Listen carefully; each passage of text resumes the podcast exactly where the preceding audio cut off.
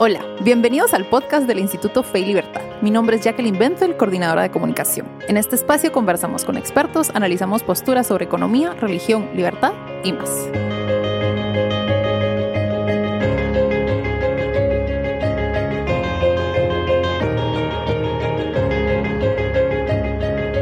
Bienvenidos a este nuevo episodio del podcast del Instituto Fe y Libertad. Hoy me encuentro con Miguel Foronda y Camilo Bello. Eh, este episodio pues es la segunda parte de una conversación que iniciamos en el episodio 43, si no me equivoco, en el episodio 43, que también se transmitió en el Facebook Live del de, Instituto Fe Libertad. Entonces, si quieren, presento a mis invitados. Miguel eh, es profesor de filosofía y ética en la Universidad Francisco Marroquín y ha sido profesor de antropología filosófica en la Universidad de Litzburg. Es ingeniero industrial y miembro del Instituto Fe y Libertad. Actualmente cursa una maestría en filosofía. Camilo Bello es licenciado en filosofía por la Universidad de Barcelona con especialización en filosofía política y posee una certificación universitaria en coaching educativo por la Universidad Antonio Nebrija de Madrid. Actualmente realiza una maestría en estudios hispánicos en la Universidad Francisco Marroquín. Es catedrático de razonamiento crítico e introducción a la filosofía y es profesor auxiliar de teorías éticas y pensamiento político contemporáneo. Como les decía al principio, hace dos semanas hicimos una transmisión en vivo en nuestro perfil de Facebook para hablar sobre el artículo de Miguel, eh, que está incluido en el volumen 2, número 1 de la revista Fe y Libertad sobre Estado laico y libertad de conciencia. El artículo se titula Libertad de las conciencias, defensa contra cualquier tipo de, tiranía. Sin embargo, pues 45 minutos no fueron suficientes para esta conversación. Es un tema del cual a nosotros pues nos interesa mucho seguir hablando. Entonces, en este episodio pues abordamos algunas de las preguntas de la que quedaron pendientes y pues otros temas alrededor del artículo. Entonces, bienvenidos. Camilo y Miguel, muchas gracias por aceptar nuestra invitación de nuevo. Eh, buenas tardes, igual. Eh, un gusto de nuevo estar por aquí. Igualmente, muchas gracias por la invitación. Gracias a ustedes. Eh, si quieren, empezamos directo. hubo dos preguntas que a mí me llamaron mucho la atención del artículo de Miguel, que, Miguel planteaba realmente. Entonces, y, y hay como les digo, este documento también incluye eh, preguntas que se quedaron pendientes de las personas que comentaron eh, en la transmisión en vivo. Entonces, la primera pregunta. ¿Puede una autoridad civil exigir una acción positiva en contra de las creencias personales, del culto a Dios o del respeto debido a las personas? No sé quién quiere empezar. Pues si quiere, pues puedo empezar, eh, puedo empezar yo. Miguel, por favor. la respuesta me parece que sería no pero voy a explicar por qué. Porque eh, partiendo del hecho de que cualquier autoridad también ha de seguir el juicio de conciencia, mandarle a, una persona que ejecute algo en contra de la de ella eh, sería de cierta manera ejercer una violencia que no es deseable ni, deseada en ningún ámbito y sobre todo en la creencia religiosa personal. Hay una cosa que se pone cada día más de manifiesto y es que la relación con Dios de una persona no puede ser regida por una instancia distinta a la, a la elección de la persona. Eh, voy a explicarme. Un católico, por, favor. por, ejemplo, eh, un católico, por ejemplo, sigue un cierto rito. Un cierto rito eh, de culto a Dios que en el fondo de la, del alma piensa que es el verdadero. Porque si no, eh, no, no, no estuviera en ese culto. Ahora la forma de darle culto a Dios a partir de esa firme creencia es un acto muy íntimo de la persona, porque a Dios no se le puede servir a la fuerza. Él quiere servidores libres. Eh, servidores en espíritu y en verdad. Y en ese sentido, eh, no se puede modificar el culto ni, ni acciones que vayan en contra de la religión desde fuera. El problema que yo veo en el fondo es preguntarnos si existe alguna religión que proscriba algo que, que vaya en contra de, de la conciencia. por ejemplo, eh, el asesinato eh, al infiel, al que no es de mi religión, porque ahí habría un verdadero choque de intereses. de una parte, el bien común, que es resguardar la vida, y la otra, la religión, pero yo dudaría de una religión que, que proscribe la matanza de los, de los que no creen lo, que ellos creen. Es, es un ingrediente de que yo lo tengo muy claro, el tema de que la fe no choca con la razón. Y cuando choca con la razón, hay que ver eh, si es la verdad, si, es una religión verdadera o, si es lo suficientemente, eh, no sé, lo suficientemente clara en, sus principios para, para descubrir la, veracidad o eh, en donde esté, ya sea en la religión o, ya sea en el, en el juicio de la razón o, en la ley, pero me parece que no tienen por qué, por qué pelear. Eso es un poco. Por supuesto. Camilo, ¿quisieras complementar? Eh, Sí, sí, claro que sí. Eh, bueno, igualmente, nuevamente muchas gracias por, la invitación. Me alegra muchísimo que el podcast, o más bien la grabación anterior, haya generado tanto, tanta expectativa y, se haya entonces que hacer un segundo capítulo. La verdad que en cierto sentido es, es un honor. Pero bueno, en relación a la pregunta, eh, me suscribo a lo que dice Miguel, directamente diría que no, y lo desarrollo brevemente. Yo digo que el aparato del Estado eh, construye una serie de, leyes, de normas, con intención de organizar, organizar lo que está desorganizado, de hecho sea de paso. Entonces, esas leyes humanas lo que promueven es, esa, es ese orden, ese uh, no salirse, eh, vaya, de ese reglamento, precisamente en pro de, de, llevar una calidad de vida en la que pues todos podamos convivir. Pero la pregunta hace énfasis en las acciones positivas y eso es lo que a mí me eh, llama la atención porque si decimos que las acciones positivas intentan eliminar las desigualdades existentes contra grupos históricamente discriminados, o sea, hay desventajas en diferentes eh, religiones, culturas, etnias, lo que sea, Vaya, lo que intenta entonces, la pregunta sería, lo que intenta entonces ah, el aparato del Estado es crear una serie de normas para, eh, qué sé yo, quitar esas desventajas existentes, pues yo considero que es un trabajo, de hecho, imposible y que no le compete al, al Estado.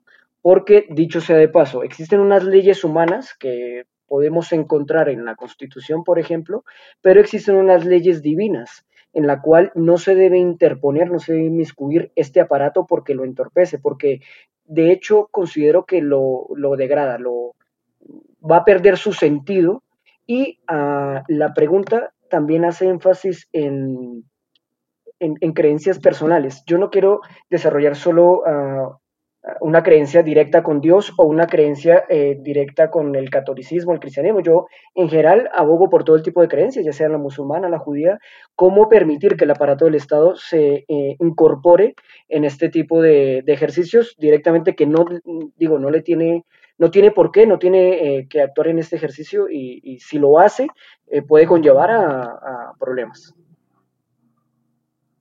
Por supuesto. yo yo lo único que quiero, que quiero decir es, eh, actualmente hay un, hay un problema con la religión musulmana. Eh, pues sí, porque digamos el, régimen de, la religión musulmana se entiende como que la razón eh, no sirve para nada. Es decir, es creer o morir. Y, sucede un problema porque los acuerdos humanos con personas que no son de nuestra misma religión suceden a través de la razón. Pero cuando la razón eh, no se usa para, generar acuerdos, eh, hay un problema. Porque si no creo, si no acepto, eh, tendría que estar, yo no tengo la libertad de creer o no creer, sino creer o morir.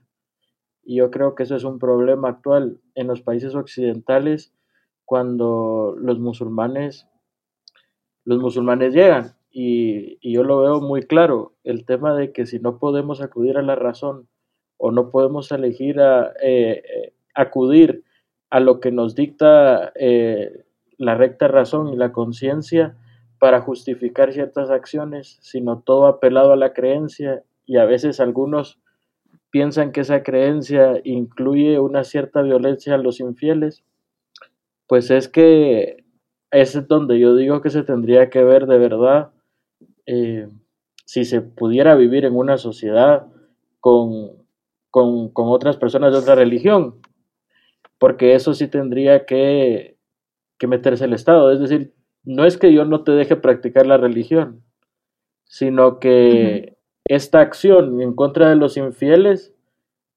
me parece que si es práctica de la religión, esa religión se ha de prohibir, no por ser religión, sino que va totalmente contra, eh, digamos, el, la correcta cooperación entre todas las personas que, habitan en un lugar.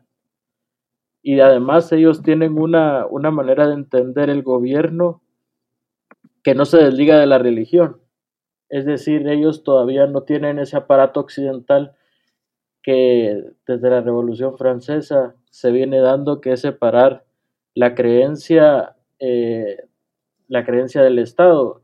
Digamos, para ellos es lo mismo. De cierta manera, el régimen es religioso y al mismo, al mismo tiempo civil.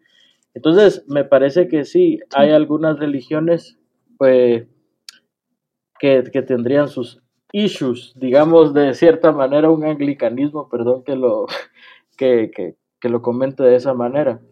Entonces, eh, bienvenido sea el amor universal, pero luego a la hora de la concreción sí, sí, sí existen ciertos conflictos.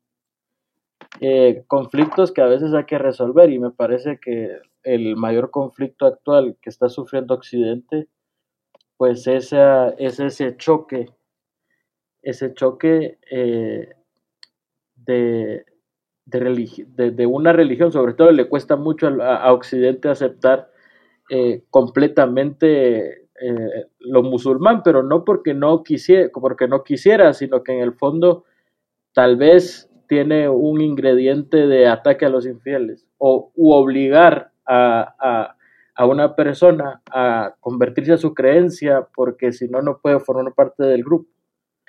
Yo quisiera hacer un pequeño matiz, pues, si se puede. Pues eso era lo que yo, yo quisiera hacer un pequeño matiz, si se puede, disculpen. Es muy rápido. En relación a, la, lo que, sí, por está haciendo eh, Miguel, él habla de las religiones, eh, digamos, occidentales, orientales.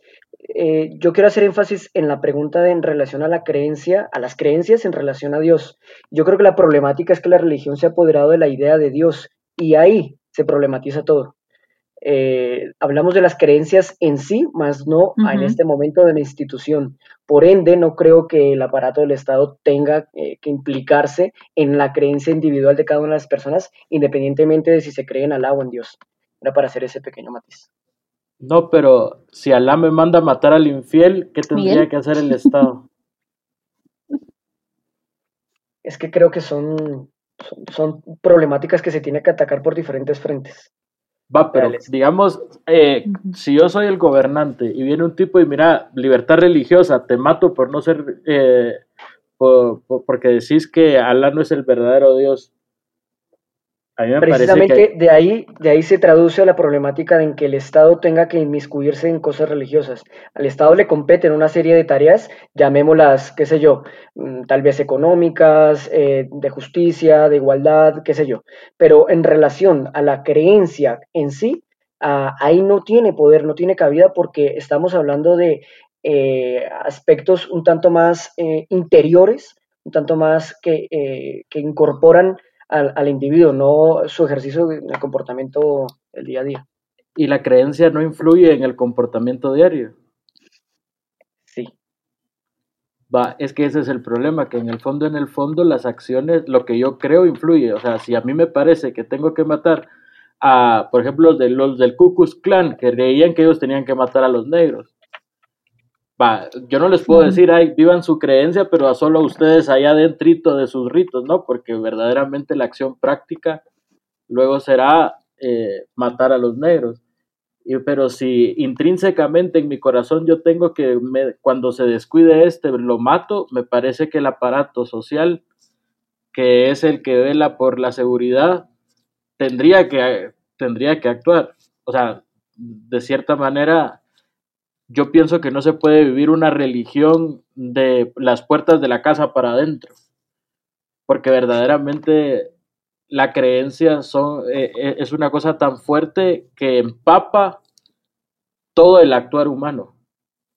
Y, y, por eso a mí me parece que sacarla de las aulas también es un problema, porque es una parte eh, importante, es una parte importante del razonamiento habitual de una persona.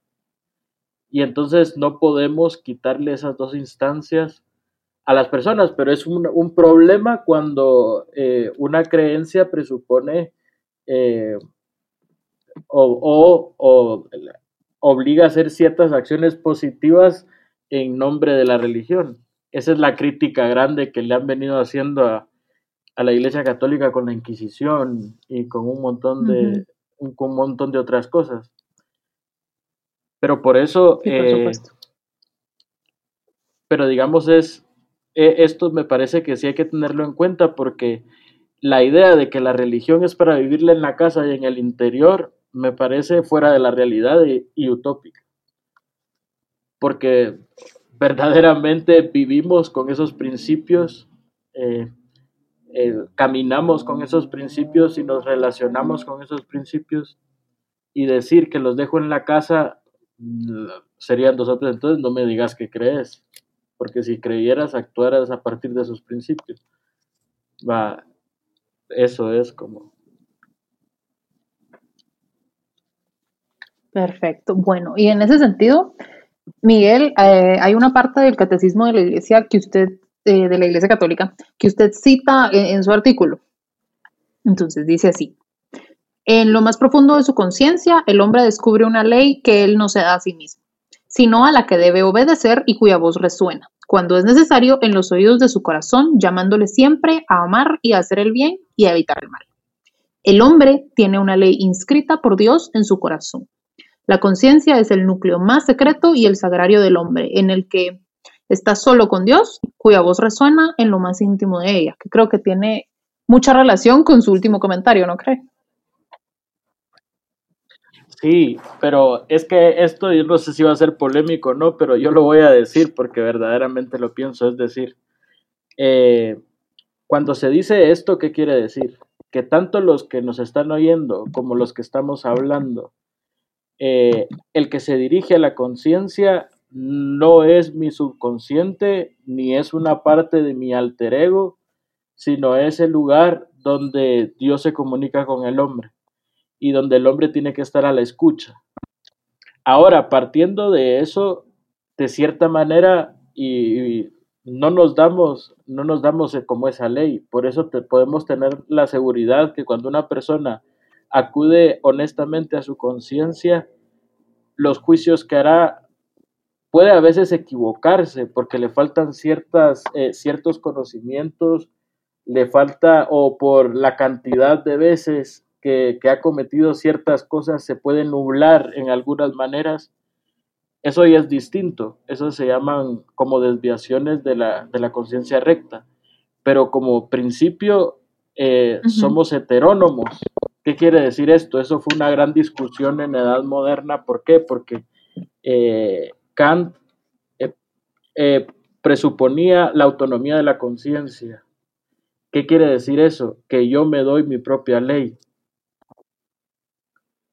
Y si yo me doy mi propia ley, yo no puedo conocer qué se dio usted a usted, ni qué se dio el que está en la Patagonia a él mismo. Pero precisamente puse esto del catecismo de la iglesia porque eso es como afirmar, aunque esté en la Patagonia, aunque esté en Rusia, aunque esté en Alaska, si todos honestamente acudimos al juicio de la conciencia, que no es nuestro, sino por ser humanos, es el santuario donde se encuentran Dios y el hombre, es que los juicios eh, serán muy parecidos y ese es el verdadero fundamento de cualquier noción de justicia. O sea, la justicia no, no la hacemos nosotros, ni por acuerdos, ni por eh, votos, ni por consensos, sino todos tenemos el deber de escuchar ese santuario. Ahora el argumento de siempre es, pero ¿y cómo sabes que lo tengo? Pues eso es precisamente partir del hecho de Kant, de que yo no puedo conocer nada de lo humano porque somos totalmente distintos y no nos unimos por nada. Yo puedo decirle a alguien algo sobre el actuar bueno porque yo sé que él no se da ese juicio y que si escucha, lo escucha de la misma manera. Y entonces, eh, esto, es, esto es muy interesante porque el pensamiento de la modernidad presupone que el, el, sujeto es tan ajeno a los demás sujetos que no podemos coincidir en nada, que es como no hay punto de unión en ningún tipo de juicio. Y yo pienso que eh, exactamente distinto, que verdaderamente somos criaturas distintas, creadas cada una, y en este sentido somos insustituibles, es decir, yo no puedo sustituir al otro, pero coincidimos en ciertas cosas. Y en unas de las que coincidimos, no, no coincidimos porque nos acordemos, sino porque no depende de nosotros, es la cuestión de la bondad y la maldad. Por supuesto. Camilo. Eh, gracias. Ok, la pregunta se puede desarrollar por diferentes enfoques eh, y digamos respondiendo un poco a lo que acaba de decir Miguel. A ver, digamos por primeras partes para, por, partes para organizarnos. Yo sí quiero destacar el, el aspecto, digamos, ético de la religión. O sea, ¿cuál es una de las funciones, ojo que digo cuáles, cuál es una de las funciones que cumple el aspecto, la institución como tal eh, en, la sociedad, en la institución religiosa, yo lo que quiero destacar es que en todo lo que hace y dice el hombre está obligado a seguir firmemente lo que sabe que es justo y recto. Mediante el dictamen de su conciencia, el hombre percibe y reconoce la prescripción de la ley divina, pero aparte de la ley humana. Quiero hacer una relación en eso, porque nosotros construimos diferentes como organismo, como organismos o como ah, herramientas que nos permiten eh, convivir con el otro y que eso se pueda traducir a un papel. Me refiero a, por ejemplo, existe una Biblia, existen unos diez mandamientos, existe un Corán, un Talmud, un Torah, una, la Torah, donde en sí cada uno comparte algo concreto y es decir ah, cómo se debe comportar el ser humano, cómo debe convivir el ser humano con el otro, como cosas tan triviales de no matar, no mentir, no codiciar, uh, no consentir pensamientos eh, ni deseos impuros. Eso es lo que promueve un convivir con el otro. Esto a su vez se puede traducir a una ley humana como la Constitución, en la que eh, se puede ah, ver una analogía entre una y la otra. O sea, a mi juicio se complementan. ¿De acuerdo? Ahora, en relación a lo que eh, escribe Miguel en su artículo sobre el aspecto de la actividad interior y exterior y ligándolo un poco a la intervención que hicimos, hace, ah, la intervención que hicimos hace dos semanas, perdón, ah, y siguiendo en mi línea, en donde yo afirmaba que resumidas cuentas, la, realidad es una construcción del hombre, ah, vaya, voy a hacer un matiz o voy a desarrollarlo un poco mejor porque también me di cuenta que, era un poco de controversia. Abogándonos o trayendo más bien a Lacan, a, Jacques Lacan, él va a decir que el lenguaje nos habla, en donde el hombre es arrojado a la realidad y tiene que experimentar dicha realidad para poder conocerla. O sea, más o menos, como va a decir John Locke, lo de la tábula rasa, lo del, eh, lo del papel en blanco, que el hombre es arrojado a la realidad y es por medio de esa experiencia que va a comenzar a construir su conciencia, sus verdades, sus, uh, qué sé yo, a interactuar con eso, a partir de ahí comienzan a surgir significados y significantes que le permiten interaccionar al hombre con el otro. Entonces, a la que voy yo es que esa actividad exterior es relevante para la construcción de valores éticos, de, virtudes, de juicios éticos, y no tanto el, eh, vaya, que digamos que también el aspecto ah, de la conciencia, que también hace parte de ese ejercicio exterior, porque a lo que voy yo es que todo lo real, todo lo imaginario, todo lo simbólico, tiene que partir de una experiencia. Y esa experiencia, ah, eh, digamos, eh, como dirá San Agustín en sus confesiones, para poder explicar lo que él entiende por Dios y esa interacción que existe, en donde esa, eh, esa conversación con Dios a su vez le permite eh, conocerse a sí mismo, porque ah, dicho sea de paso, es, eh, es el precursor del cogito cartesiano donde San Agustín interioriza ese yo y a partir de ese yo conoce, tendrá una conversación con, con Dios. Entonces, aboga también por la experiencia Ah, porque es por medio de dicha experiencia que se puede conocer la realidad en sí misma. Bueno, en sí misma también tiene sus matices, pero a lo que voy es, podrá tener esa conversación con los demás, podrá construirla. Más o menos es como la idea que quiero desarrollar. No, yo quisiera... Miguel, lo veo con cara de responder. Sí, pues sobre todo porque a mí me parece que, que, que San Agustín sea el precursor de Descartes es un poco duro, ¿verdad? Porque, pues sí, no, bueno, del cogito, lo que pasa es que el descubrimiento de San Agustín precisamente es el descubrimiento de que Dios late o es más íntimo a mí que yo mí mismo. Y que cuando yo, yo puedo escucharle a Él dentro de mí. Y entonces a eso es a lo que yo digo que no son sus verdades, a mí me parece que la modernidad parte de que toda, toda conciencia es un constructo porque no depende de otra instancia de que mi conocimiento externo. Y a mí me parece que si solo fuera así, tendríamos que abogar también por cierto tipo de culturalismo, que no puedo yo ponerme en otra cultura porque no fue, fui formado en esa cultura, porque mis experiencias no son esas. Pero San Agustín precisamente lo que descubre es que dentro de él descubre a Dios mismo, es decir, descubre a alguien que no es él.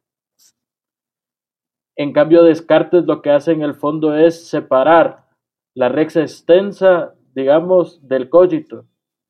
Y entonces hace dos mundos, el mundo de los sentidos, el mundo de la realidad y el mundo del pensamiento, pero en ningún caso eh, descubre eh, como a, Dios dentro de él. San Agustín decía, te buscaba afuera y estabas dentro. Pero precisamente lo que descubre San Agustín no es su yo. O sea, descubre que hay otro dentro de él. Y en ese descubrimiento del otro también se descubre él, pero sobre todo del otro. Para, para San Agustín la conciencia nunca es autónoma, es heterónima, porque escucha el hombre sobre todo escucha, no crea nada. Eh, cuando el hombre deja de escuchar, es cuando podría empezar las, las disputas y las riñas. Porque me parece que no, no podemos, eh, sí, solo no podemos hablar de verdad. Por favor. Sí, digamos, no podemos hablar de verdad si el descubrimiento de San Agustín no fuera cierto, que la verdad no depende de mí. La verdad es una luz que me permite conocer. Si dependiera de mí, fuera una construcción total. Y no estoy de acuerdo.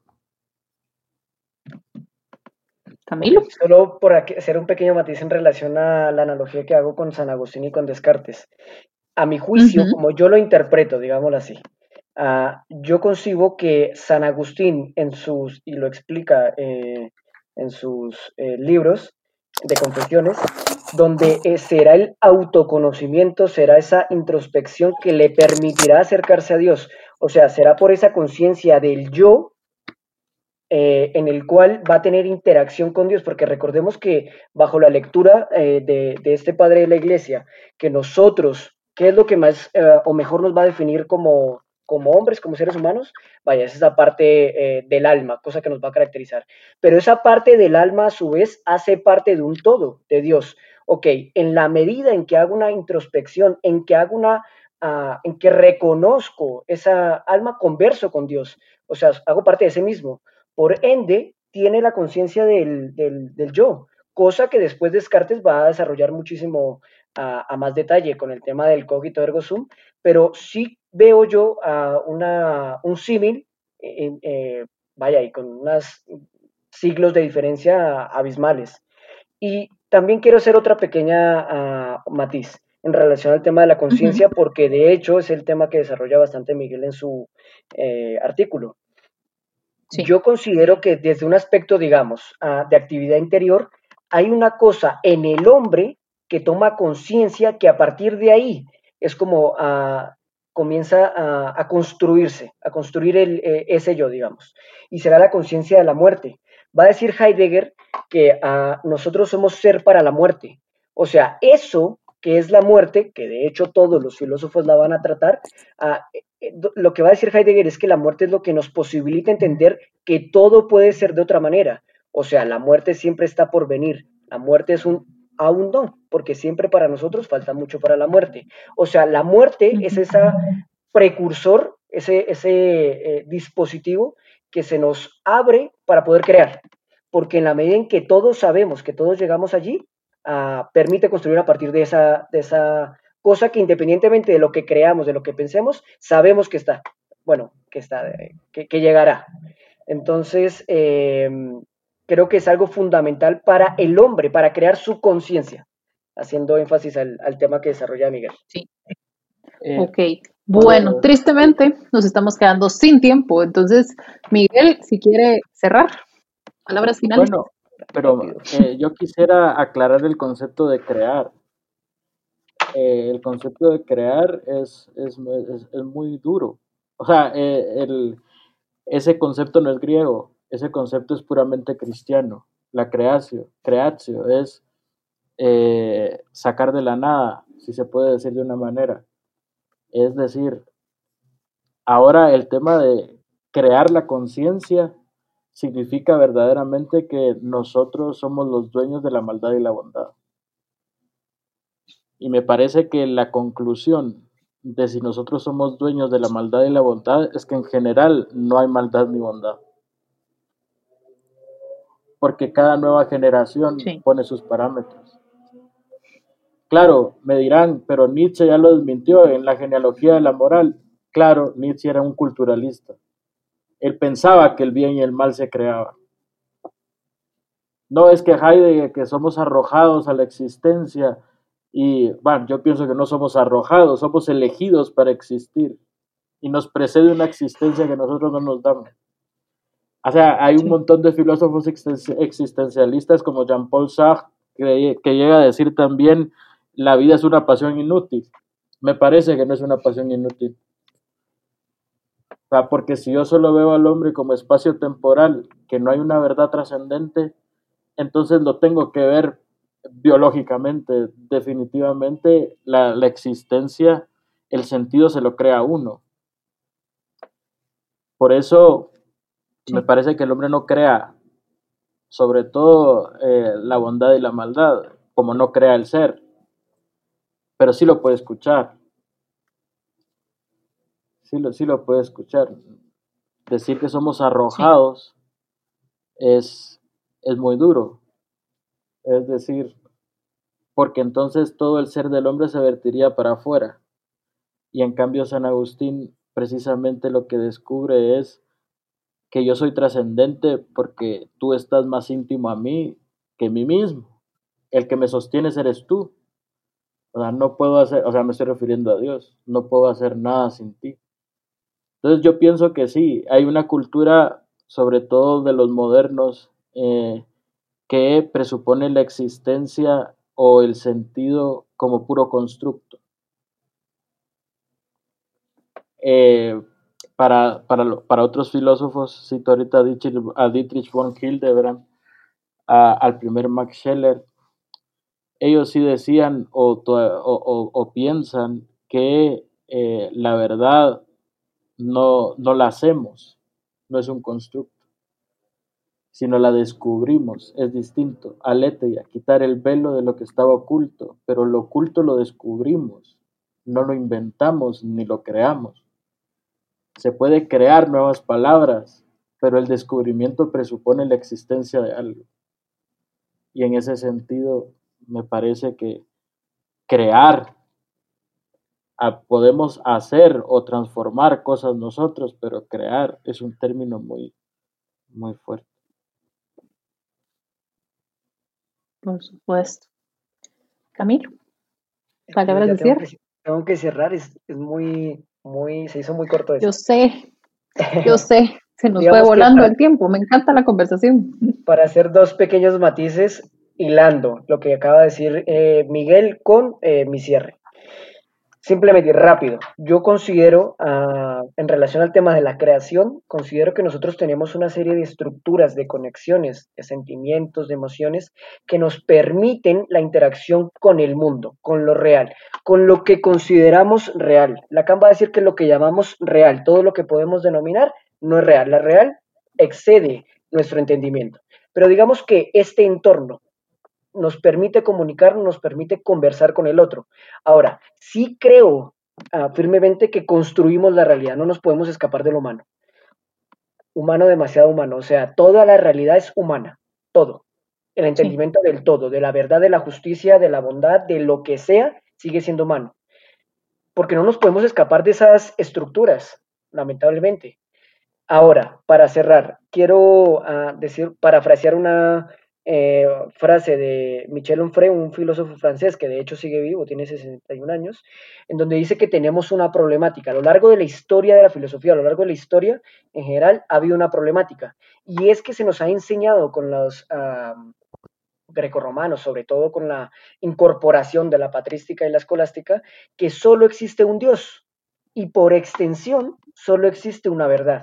Entonces, lo problemático es hablar de la verdad como unívoca, como que no, como, como algo hermético de lo cual no se puede ah, dudar, sino que es. Y en tanto que es, pues vaya, no se puede hablar más. Entonces, eh, hago una relación entre, que de hecho la hace Onfray, entre un Dios como una verdad. Eso es lo problemático que estamos de hecho discutiendo acá. De hecho, no llegamos a una verdad, simplemente a, nos acercamos, diría. Y bueno, pero solo una con una cuestión, ¿cómo podemos acercarnos a algo que no conocemos? ¿Cómo podemos acercarnos a algo? Es decir, tú, tú, dices que nos acercamos a la verdad, pero ¿cómo puedo acercarme a un punto que para mí es incognoscible? Ah, o sea, el hecho de que no lo conozca en este momento no implica no conocerlo más adelante. O sea, lo conozco en tanto que tengo la experiencia de ello, pero... Uh, pero ¿y cómo sabes que te estás acercando? Ese es el problema, que no lo puedo saber. Y entonces, no te, entonces no te puedes acercar. Por ejemplo, o sea, la, la verdad, la realidad se construye en tanto se entiende, pero nunca puedo llegar a decir que la tengo. Simplemente la araño. La Entonces, es que no te acercas, la construís y mientras sea tu constructo, tenés, pero no te acercas a nada. Bueno, digamos. Yo me puedo acercar a lo que más o menos intuyo, pero a lo que no intuyo es que lo puedo poseer, no lo puedo construir. Ese es el problema de la Bueno, creo que, es necesario un tercer episodio. Sí. Vamos a grabar un tercer episodio decidido. Entonces, si quieren, lo dejamos ahí. Vamos a dejar a la gente con grandes preguntas. Y tengan por seguro que vamos a tener un tercer episodio. Va. y en ese sentido, sí, está, está muy buena la conversación. Nos van a dejar pensando a todos. Y pues quisiera agradecerles a los dos por acompañarnos, por aceptar nuestra invitación y darnos de su tiempo y pues hacernos pensar, crear un, buen debate, un sano debate. Bueno. Gracias a ti.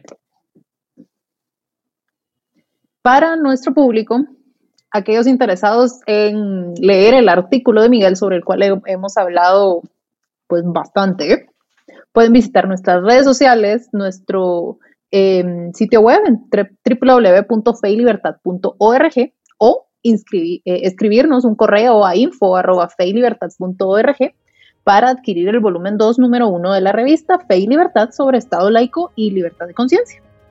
Muchísimas gracias por acompañarnos. Les eh, recuerdo que la primera parte de esta conversación se encuentra disponible en el episodio 43 del podcast y en el perfil de Facebook del Instituto Fe y Libertad.